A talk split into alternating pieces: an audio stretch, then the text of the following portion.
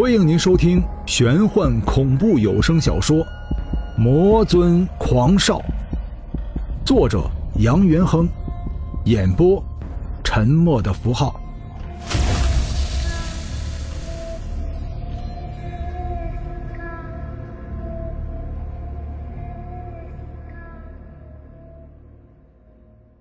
第二十章。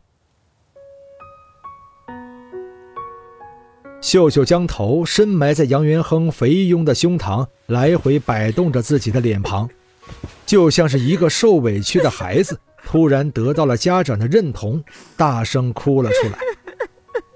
似乎哭出来的不是眼泪，而是深埋在自己内心深处长达万年的苦楚泪水。低低的哭泣声音，使得这个修罗地狱的王者。此刻更显得像是一位多愁善感的痴情人儿。杨元亨用手轻拍着秀秀香肩，柔声道：“一切都过去了。”杨元亨就这样紧紧地抱着秀秀，秀秀娇媚的女人姿态在自己怀里显现无疑。自己这副肥庸的胸膛，似乎是他今生最大的依靠。秀秀的头。不停地往自己怀里钻，那柔顺的头发、淡淡的体香，让杨元亨沉溺在温柔的爱意之中。刘富年静静地站在一边，沉默不语，就连那棵古老的大树也像似有了情感，不愿意打扰两人刚刚建立起来的柔情蜜意，悄无声息地消失在了原地。这是一段苦守万年的眷恋，这是一场感动周天的隔世之恋。杨元亨觉得自己被一种叫做幸福的东西给包裹住了，这种幸福让自己从身体传到了心间。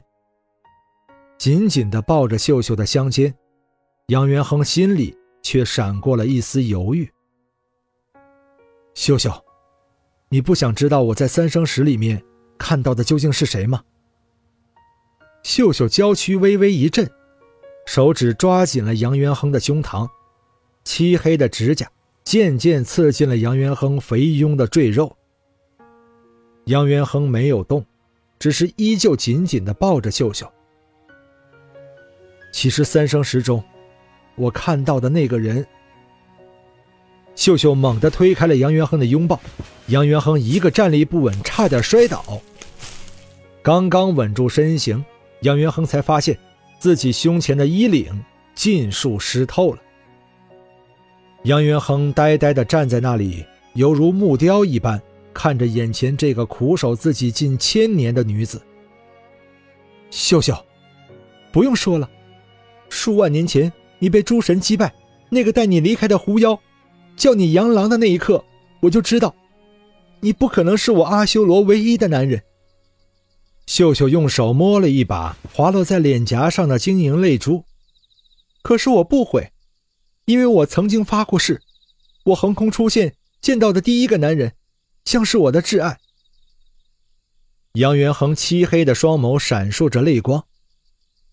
我要说的是，三生石中我虽然没有看到你的身形，可是这块充满神奇色彩的石头，像是拥有着通天彻地的能力。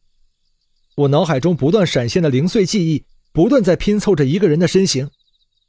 虽然看不清五官，可是我知道，那个人就是你。秀秀因为内心的激动，全身再次剧烈的颤抖起来。你说你的记忆中有我，我已经存在在你的生命之中。杨元恒不语，算是默认。天色渐渐变得明亮起来，东边的灰暗色渐渐隐去，露出了一丝丝红霞。这是新的一天，也是新的开始。秀秀匆忙地看了一眼红霞，柔声说道：“天有天命，人有运命，地则有煞命。十里亭中盘踞的太阴之眼，聚集了天地人三界的命理。你想救出你娘子？”首先必须强大自己。只有你的力量达到了权衡三界境界，那么你才有资格去拯救你的娘子。太阳渐渐露出了一丝耀眼的光线，这旭日东升时出现的光芒，照射在绿莹莹的草地上，折射出了春天的味道。沉默许久，杨元亨微微的说道：“你不和我走？”看到秀秀那张充满忧伤的眼神。杨元亨就已经明白了秀秀一直徘徊不定的想法。修罗地狱的王者，又怎么会和人间一个人类在一起生活？不说天地不容，就连昼伏夜出的生活习惯，在这尘世都是难以接受的。秀秀一个小跑，站在杨元亨身前，亲吻着杨元亨，眼泪止不住的再次流了下来。轻轻的离开杨元亨的怀抱，秀秀忍不住哭了出来。近千年我都等了，再等些日子又何尝不可？你拯救出那个同样愿意为你永坠阎罗的痴情狐妖，我就会回到你的身边。太阳出来了，我该走了。杨元亨忽然觉得自己的心脏像是被什么揪住了一般，隐隐作痛起来。你怎么知道他愿意为我永坠阎罗？秀秀躲避着太阳光线，逃一般的跑进了阴暗的兰若寺，声音飘忽忽的传入杨元亨耳中。因为我也同样为你甘愿永坠阎罗。声音淡去许久，杨元亨依旧呆呆的站立着。一鬼，一妖。两个为了自己甘愿坠入无间地狱的痴情人，这一刻，占据了杨元亨久已沉睡的心灵，似痛苦，似喜悦。缓缓的转过身，看到了刘富年那张哭一般的微笑。我们走吧。杨元亨拍了拍身旁刘富年的肩膀，低声说道。刘富年的脚步却犹如扎在了地上。纹丝不动。那把散发着寒光的刀锋，不知什么时候再次握在了这个面容冷峻的中年人手中。兰若寺这里不太平，我们就这样回去。杨元亨苦涩的笑了。哼，你认为这种未知的神秘力量是人类可以解决的？刘富年对于杨元亨的反问不以为然。耸了耸肩，苦笑道：“现在我知道你体内也有一种神秘的力量，是人类不曾拥有的。”杨元亨默默的注视着刘富年许久，突然大笑起来：“哈哈哈哈哈哈！你不是说想知道我的秘密吗？”“你的秘密？”刘富年挪动着步伐说道：“你的秘密不就是……”杨元亨打断了刘富年的问话：“我的秘密就是，我不是人。”刘富年紧了紧手中的刀锋，一脸坚定的看着杨元亨。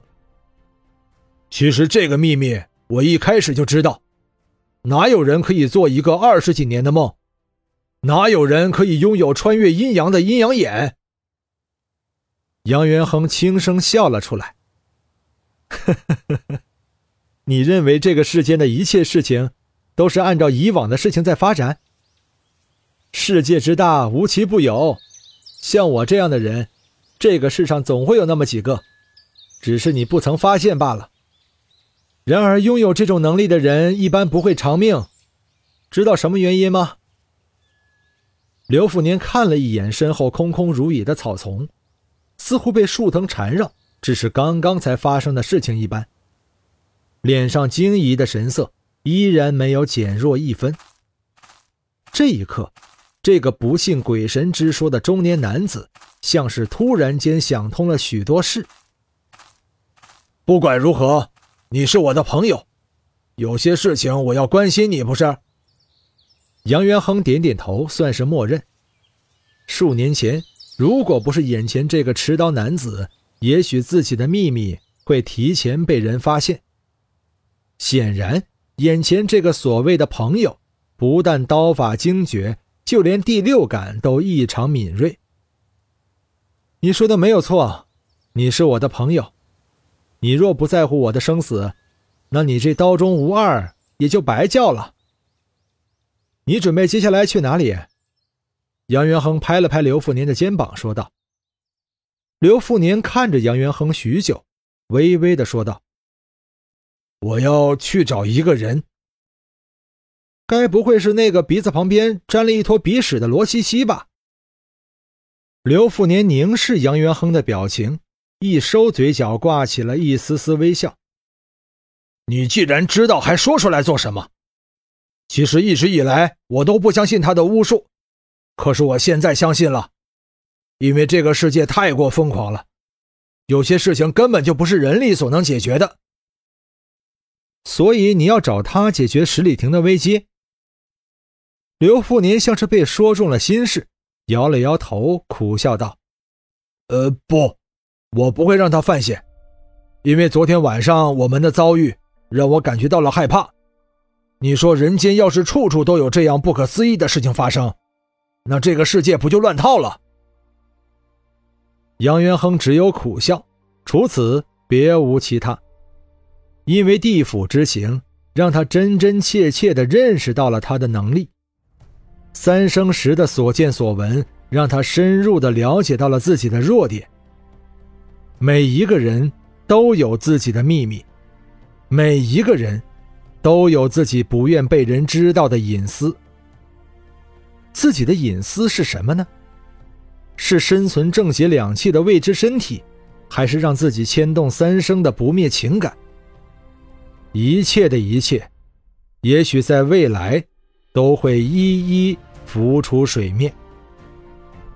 看着初升的太阳，杨元亨走出了兰若寺。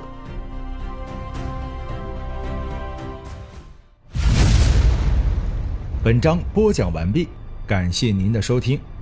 如果您喜欢的话，欢迎您收藏、订阅。精彩，下集继续。